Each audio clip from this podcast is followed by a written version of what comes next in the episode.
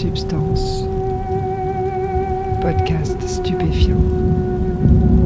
Bonjour à tous, bienvenue dans Substance, Zoé Ababou et les plantes d'Amazonie, épisode 1. On a déjà entendu dans Substance plusieurs témoignages sur l'ayahuasca. Mais jusqu'à présent, aucune des cérémonies qui ont été racontées par les différents témoins ne s'est déroulée en Amazonie, dans l'environnement naturel et culturel de cette boisson psychédélique. Là-bas, l'ayahuasca est utilisée par différents peuples indigènes, dans un contexte chamanique et au sein d'un système de médecine traditionnelle qui repose notamment sur une relation complexe avec les plantes de la jungle. Zoé Ababou est une Française de 34 ans, originaire du Sud-Ouest. Elle a voyagé à plusieurs reprises dans la forêt amazonienne et elle a expérimenté l'ayahuasca et d'autres plantes. Elle va nous raconter en deux épisodes pourquoi elle en est arrivée à ces pratiques et ce qu'elle en a retiré. Réglez le son, mettez-vous bien et écoutez, vous êtes dans Substance.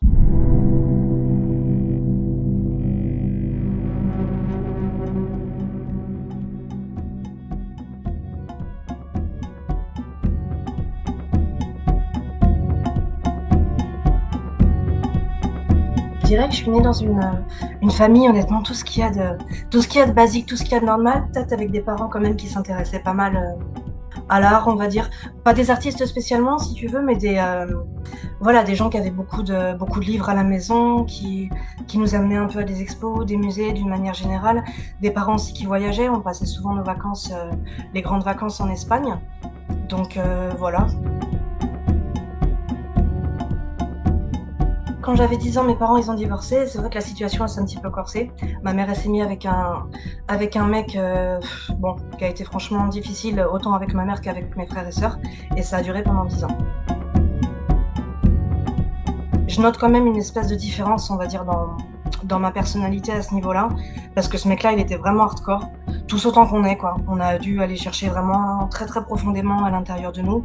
Pas pour survivre, c'est exagéré de dire ça, on va dire, mais pour, euh, pour gérer le truc, pour arriver à, à garder un semblant de... Je sais pas comment expliquer quoi. Un semblant de cohérence intérieure, il était vraiment destructeur ce mec-là, vraiment destructeur.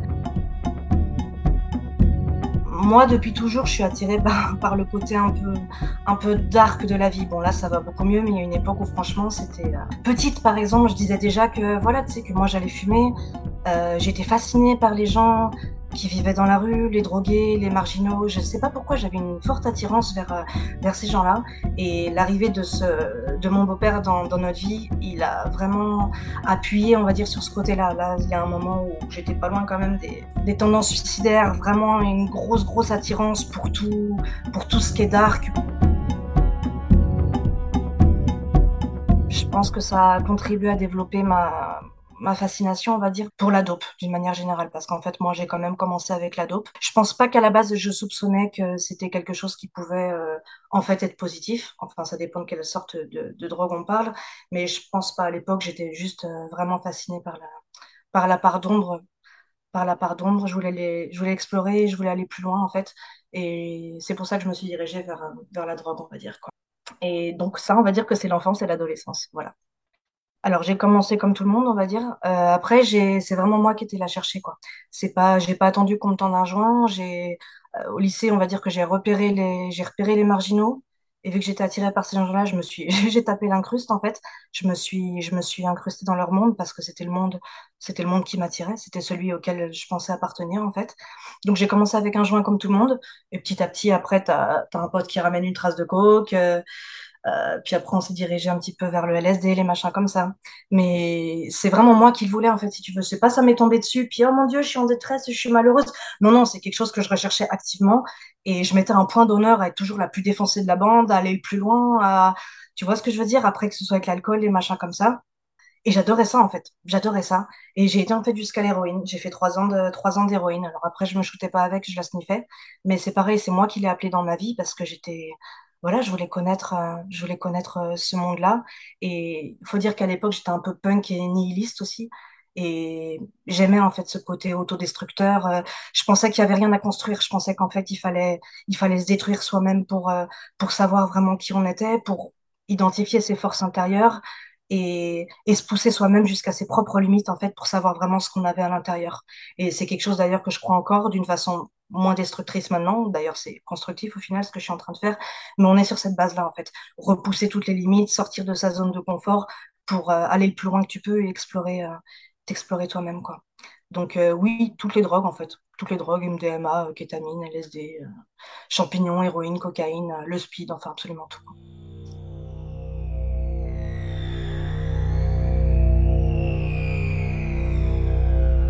Fais partie des gens qui pensent qu'on crée notre réalité et qu'on attire, qu'on attire ce qu'on veut et ce dont on a besoin, ce dont on a envie de faire l'expérience pour évoluer. Et je vais dire maintenant, en fait, et je suis pas la seule, quasiment toute ma famille, en fait, on éprouve de la gratitude, en fait, envers ce mec-là. En fait, je pense pas qu'il soit du tout la cause de quoi que ce soit. Je pense qu'il a servi de révélateur et de catalyseur, en fait. Et ça me va très bien, en fait. Je pense que s'il avait pas été là, j'aurais, j'aurais eu tout ça qui existait en moi, mais sans savoir, sans avoir la rage, sans savoir cette espèce de rage de vivre qui m'a poussé vraiment à réaliser euh, ces choses-là. Mais je pense que c'était une étape complètement essentielle. Je pense que je l'ai profondément voulu et attiré dans ma vie, que c'est quelque chose que, qui était nécessaire à mon évolution. Et au final, je pense que c'est quelque chose d'extrêmement positif parce que je me définis absolument pas comme une victime de ce mec-là. Au contraire, il a été un catalyseur. Il m'a apporté une espèce de, de rage de vivre et de soif de liberté, de soif de, tu vois, de soif de force intérieure, quoi, justement pour le contrer qui se serait jamais réveillé en fait. Tout ça, ça se serait jamais réveillé s'il n'avait pas été là, ce mec-là. J'ai fait des études de philo, j'ai une licence de philo en fait. Donc j'ai eu mon bac à 17 ans. Et euh, bah, j'ai fait ma licence de philo euh, par correspondance euh, chez moi. J'allais à la fac de Toulouse pour passer les examens. Donc, je les ai les doigts dans le nez. Par contre, le truc, c'est que après ces trois ans de philo, j'ai commencé à trouver que... Parce que si tu veux, voilà, j'ai fait des études de philo, pas parce que avec philo, en fait, tu fais rien, quoi. Soit tu deviens prof de philo, soit tu vas vraiment loin, tu vas au doctorat. Et dans ces cas-là, tu deviens chercheur en bioéthique, c'est-à-dire les gens qui s'interrogent sur l'euthanasie, tu vois, l'euthanasie humaine, les valeurs morales, en fait, pour, voilà, des questions, des questions philosophiques philosophique et morale euh, pour des trucs de société, comme effectivement, je sais pas, euh, l'euthanasie humaine, c'est le truc qui, me vient à l'esprit, les trucs éthiques, on va dire quoi. Euh, donc voilà, moi j'ai fait ça par pure passion parce que j'ai découvert le phénomène de la conscience qui me fascine encore aujourd'hui. Hein. Je l'ai découvert bah, quand j'ai commencé la philo au lycée, tout simplement. Donc je me suis dirigée vers ça, j'ai fait mes trois ans. Simplement, il y a un moment où voilà, j'ai trouvé que ça tournait en rond comment te dire, le savoir encyclopédique, en fait, ne m'intéresse absolument pas. Moi, les grandes idées, je trouve qu'elles sont faites pour être appliquées. L'idée, c'est pas juste la masturbation intellectuelle, ou voilà, tu tu manipules des grandes idées complètement éthérées, mais tu les appliques absolument pas. Moi, ce qui m'intéresse, c'est l'expérience, c'est la façon dont la philosophie, on peut vraiment la faire vivre, en fait, la rendre vivante dans notre propre vie, l'appliquer, la pratiquer, tu vois ce que je veux dire? Je trouve que c'est, sinon, honnêtement, c'est juste de la prétention intellectuelle, et c'est ce que j'appelle un savoir encyclopédique. Moi, déjà, tu vois, mon background par rapport aux drogues, c'est, voilà, c'est, moi, ce que j'aime, c'est l'expérience, c'est le savoir empirique, c'est connaître les choses dans ma chair intimement. C'est comme ça qu'on les incorpore, les choses. Donc là, la philosophie, je voulais l'incorporer. Donc, si tu veux, après la, voilà, après ces trois ans de philo, j'ai trouvé que ça tournait en rond, donc je me suis barrée, en fait. Je, je suis partie un an en Amérique euh, latine, c'était mon premier voyage. Euh, je parlais pas du tout espagnol, j'avais jamais vraiment bougé, tu vois ce que je veux dire. Donc voilà, j'ai pris mon sac à dos et je me suis tirée pendant un an en Amérique latine et j'ai fait quasiment tous les pays, si tu veux, Pérou, Bolivie, Argentine, euh, voilà. Et donc j'avais 20 ans, quoi, ouais, 20, 21 ans, je crois. Et c'est là que j'ai rencontré l'ayahuasca, durant ce premier voyage.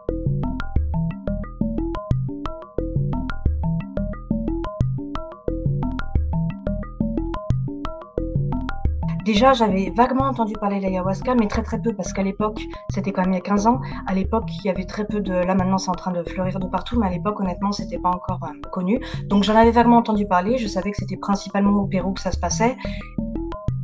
Je savais que, je savais que d'une manière ou d'une autre, j'allais en prendre.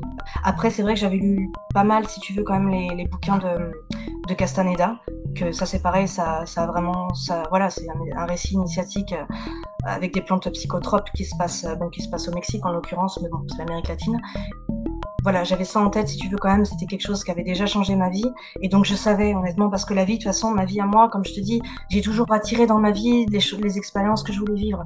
Donc je savais d'une manière ou d'une autre que l'ayahuasca allait entrer en jeu. Euh, j'avais déjà eu des grosses expériences psychédéliques avant, donc euh, honnêtement, à l'époque, de toute façon, je craignais rien. Je sais pas comment dire, j'étais une vraie, une vraie tête brûlée. Et en fait, euh, donc je pensais que ça me tomberait dessus plus ou moins dans la jungle, parce que c'est dans la jungle que ça se passe. Et en fait, pas du tout. Un jour, j'étais à Pissac, c'est dans la vallée sacrée. C'est un petit village où tu as pas mal de gringos. C'est un truc assez euh, alternatif, on va dire, où tu as pas mal d'expats, euh, d'expats de tous bords qui sont là. Tu sais, enfin, tu vois ce que je veux dire, euh, yoga, retraite, retraite chamanique, gna gna gna. Bon, bref, moi à l'époque, j'étais, j'avais pas les sous pour me payer ces trucs-là de toute façon. Puis même aujourd'hui, de toute façon, je suis pas du tout dans ce délire. Mais bon, bref. Et donc j'étais, j'ai accompagné des, des, potes d'un hôtel dans, dans un bar un soir à Pissac. Et euh, il y avait des gens en fait qui, qui y avait un tabouret au milieu de la salle et tu avais tous les gens, voilà, des, des villageois, des locaux, des expatriés qui s'asseyaient sur le tabouret, qui jouaient un petit air de flûte, qui chantaient un truc, voilà, un petit, chacun pouvait faire son petit truc quoi. Et à un moment, il y a un mec que j'avais déjà repéré d'ailleurs, euh, je l'avais déjà repéré dans la salle, je sais pas, il y avait un truc qui m'attirait. Enfin, bon, bref. Ce mec-là, il s'est assis sur le tabouret, il a pris sa guitare et il a chanté un truc, en fait, que j'avais jamais entendu de ma vie. C'était dans une langue que je connaissais pas. Il faisait un truc absolument complètement fou. C'était d'une puissance absolument transcendante. Je, j'étais, putain, j'ai été scotché, quoi. J'ai été scotché. Donc, il a joué, il a joué son morceau, euh, et puis voilà, il est parti. Et moi, j'ai demandé du coup au barman, je dis, mais putain, mais c'est qui ce mec, quoi? Et il m'a dit, bah, ce mec, en fait, voilà, c'est un chaman. C'est un shipibo, c'est un chaman. Et donc, euh, j'ai tout de suite su que c'était lui, en fait. Il habitait au village aussi à ce moment-là, en fait. Donc, j'ai tout simplement, je me suis débrouillée pour le retrouver. Je suis arrivée en mode groupie. J'ai dit, mais putain, mec, c'était quoi que t'as chanté? C'était un truc de fou. Il m'a dit, bah voilà, c'était des Icaros. Les Icaros, c'est les chants, c'est les chants sacrés de l'ayahuasca, quoi. Et il m'a dit, bah voilà, c'est normal que t'as jamais entendu ça ailleurs, c'est parce que c'est des, des Icaros, quoi. Et je dit, bah, tu veux bien faire une cérémonie d'ayahuasca avec moi? Et c'est avec ce mec-là, en fait, que j'ai pris de l'ayahuasca pour la première fois de ma vie. Et c'est lui qui est devenu plus tard mon maestro, euh, mon maestro, quoi. Voilà. Donc pour ma première expérience, c'est donc avec ce mec-là que je l'ai fait. Euh, il avait une petite maison de village à l'époque euh, à Pissac. Et j'ai eu la chance qu'il y avait très peu de participants. Il y avait vraiment très peu de participants. Il y avait les deux personnes en fait qui m'avaient euh, qui m'avaient accompagné à la fiesta du bar. Donc c'était un couple et une, une autre une Suisse d'une cinquantaine d'années. Et, voilà, donc c'était vraiment en petit comité. C'est quelque chose que j'ai que j'ai vraiment apprécié. Donc euh, il nous a accueillis dans dans sa maison. Ce mec-là, il était peintre comme beaucoup de chipibos. En fait, ils, font des peintures de leur vision. Donc, tu avais des, t'avais des peintures de lui, des fresques absolument immenses, des trucs multicolores où tu avais des trucs complètement fous qui étaient représentés, en fait. Tu vois, enfin, des esprits, des chamans avec des, des espèces de, de, de spirales qui leur sortent de la tête, euh, des esprits des eaux, des trucs qui ressemblent à des dragons, les fameux kénés, c'est les espèces de, de, de dessins géométriques qu'on voit partout dans l'archipibo. Il avait aussi des tapis au sol qui étaient ornés de ces trucs-là des statues qu'il avait fait. Donc c'était vraiment, c'était vraiment cosy en fait, si tu veux. C'était vraiment comme une petite, euh, une petite tanière avec voilà des bougies, des matelas au sol pour qu'on prenne nos aises, qu'on s'assoit, des bassines évidemment pour euh, pour gerber. Et euh, et voilà donc euh, moi à ce moment-là j'avais pas euh, J'étais une tête brûlée de toute façon à cette époque-là, je savais pas du tout à quoi m'attendre. La seule chose que j'avais entendue à, ce niveau, c'est que la, première fois que tu prends de l'ayahuasca, c'est comme mourir. C'est quelque chose qui me paraissait assez sensé parce que je suis tout à fait d'accord pour dire que la mort de l'ego, c'est le début de le début de la vraie vie en fait quoi. C'est l'émergence de la conscience et c'est et et voilà. Donc je m'attendais à une expérience plutôt plutôt hard, rencontrer mes démons, quelque chose comme ça. Donc voilà, au début il explique euh, il explique le topo et il nous dit qu'en fait euh, voilà, si on a la seule chose qu'il nous dit en fait, il dit très peu de choses comparé comparé à des, des chamans blancs, on va dire. Les shipibos disent vraiment très peu de choses, ils disent vraiment le strict nécessaire et ils s'effacent pour que ton rapport avec la avec l'ayahuasca, avec la plante, il soit le plus pur possible, sans surinterprétation, sans te coller des interprétations psychologiques euh, dans la tête. Donc voilà, la seule chose qu'il a dit, c'est si tu as peur, demande-toi d'où elle vient la peur, parce que la plante, elle cherche pas à t'effrayer, la plante, elle est pure amour. Et les shipibos, ils parlent toujours comme ça. Il parle toujours comme ça. Il dit voilà, la plante, elle est pure amour, donc la peur, en fait, si tu as peur, la peur, elle vient de toi. Donc interroge-toi pourquoi tu as peur, en fait? La plante, elle n'est pas là pour te, elle est pas là pour te, pour te faire flipper. Donc avec ça en tête, euh, voilà, il a préparé la bouteille en chantonnant au-dessus, comme ils font toujours, en chantonnant au-dessus, en soufflant de la fumée de mapacho. Le mapacho, c'est le, tabac amazonien qui, qui fume là-bas. Il a préparé la bouteille, il a distribué les verres. Et donc, quand tu prends le verre, il faut avoir une intention, bien évidemment. Donc, tu poses ton intention. Et moi, à l'époque, j'avais évidemment une intention euh, grandiloquente, euh, genre, euh, c'est quoi le sens de la vie, tu sais, parce que boire l'ayahuasca, pour moi, c'était comme rencontrer Dieu, effectivement. Donc, la seule chose que tu demandes à Dieu dans ces cas-là, c'est, c'est quoi le sens de ma vie? Mais bon, après, en fait, voilà, donc c'est l'intention que j'ai posée. Bon, après, il faut savoir qu'il m'en a fallu quand même, voilà, il m'en a fallu deux verres avant qu'il se passe quelque chose, mais ça, c'est normal pour un novice, parce que ton corps, en général, ton corps, il est un peu trop sale, si tu veux, pour, pour recevoir la médecine correctement. Donc euh, voilà, c'est quelque chose que d'assez normal en fait pour un débutant de prendre, de prendre deux verres. Donc j'ai pris le premier verre, il a, il a commencé à siffloter, à, à chantonner, à, entonner un premier Icaros. Donc j'ai attendu, comme il avait dit, voilà, si au bout d'une demi-heure tu vois qu'il se passe rien, tu, tu m'en demandes un autre. Donc j'ai attendu qu'il termine son premier chant. J'étais extrêmement concentrée. Mon esprit, il était très très silencieux, chose qui à l'époque était rare chez moi. Mais là voilà, j'étais bien assise, bien droite. Mon esprit, il était bien silencieux, comme euh, je sais pas, comme réceptif en fait à fond, vraiment très réceptif. Mais bon, au bout d'une demi-heure, j'ai vu qu'il se passait rien, donc bien évidemment, j'en ai demandé à l'autre. Et là, en fait, c'est là que ça a commencé.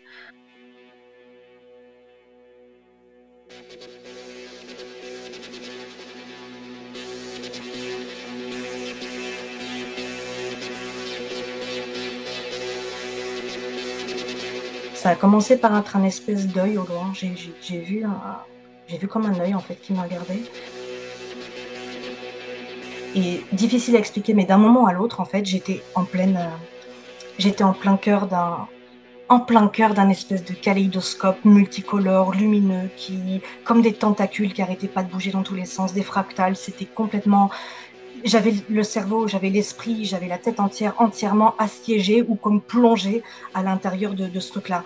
Et c'était la première fois en fait de ma vie que j'expérimentais quelque chose comme ça, parce qu'avec le LSD ou les champignons, de la manière dont je les avais pris en tout cas, voilà, j'avais les yeux ouverts et donc t'as pas des vraies hallucinations, t'as une espèce de déformation de la réalité. Tes potes, ils ont une drôle de gueule, les arbres, ils semblent, ils semblent vivants. Enfin voilà, bon.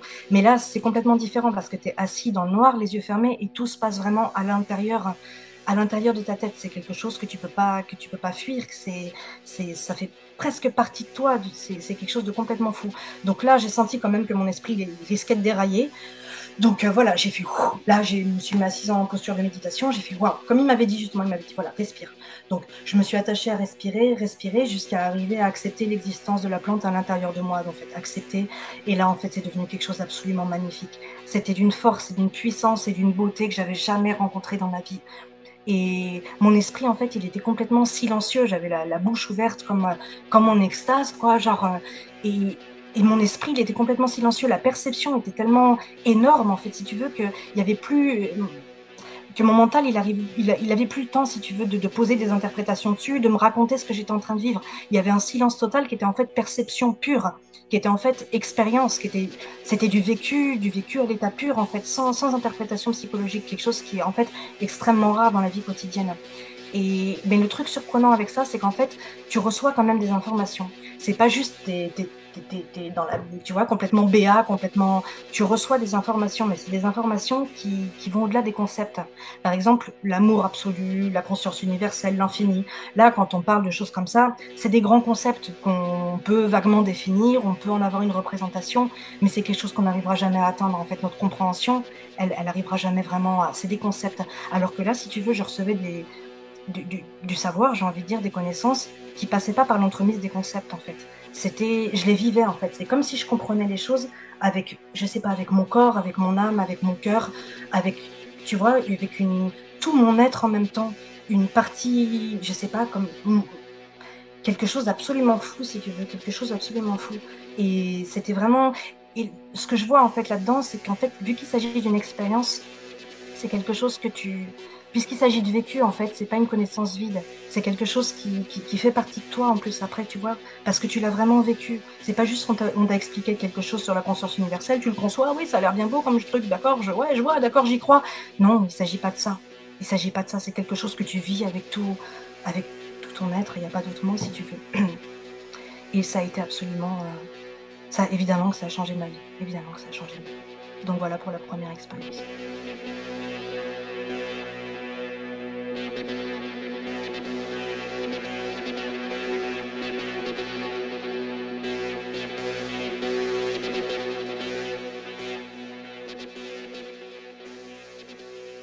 Truc, c'est qu'après avoir poussé des, poussé des, après avoir nettoyé les fameuses portes de la perception, après avoir, après avoir pénétré un jour dans ce domaine-là et avoir, euh, avoir découvert euh, une nouvelle partie de toi-même, j'ai envie de dire, en fait, la façon dont ta conscience, peut exister d'une façon différente, en fait, qui qui est pas en lien avec, euh, avec l'ego ou avec les concepts, en fait, que ta conscience, elle existe à un autre niveau, où tu peux comprendre des choses d'une façon qui passe pas par l'entremise habituelle des sens ou du mental, ou de l'intellect, on va dire, euh, c'est une porte que tu peux pas refermer. Moi, de toute façon, je suis convaincue que depuis le début mon exploration avec, avec la dope, c'était déjà de là qu'elle procédait, en fait. Euh, j'avais pas du tout envie de m'abrutir euh, comparé à mes potes, par exemple, qui prenaient de la dope pour devenir euh, moins conscients. Moi, j'ai toujours, en fait, euh, pris, de la, pris des substances, en fait, pour, à la façon de Jim Morrison. En fait, j'étais déjà dans, dans le côté expansion de la conscience et c'était ça qui m'intéressait. Et là, en fait, si tu veux, avec l'ayahuasca, j'avais, je venais de mettre la main sur celui qui, sur la substance qui, qui m'offrait enfin ce que j'avais toujours rêvé, en fait. Pour moi, c'était comme de la philosophie à l'état pur. C'était, c'était ce que j'avais toujours attendu. Donc, après avoir, euh, après avoir découvert ça, pour moi, tu peux pas, euh, tu, peux pas, tu peux pas t'arrêter là, tout simplement. Tu peux pas t'arrêter là. Et effectivement, l'expérience que j'ai maintenant euh, me fait dire que j'avais, été encore bien plus loin. C'est que le début, ça, c'est le début des réjouissances, mais enfin, c'était vraiment qu'un aperçu en fait. C'était vraiment qu'un aperçu.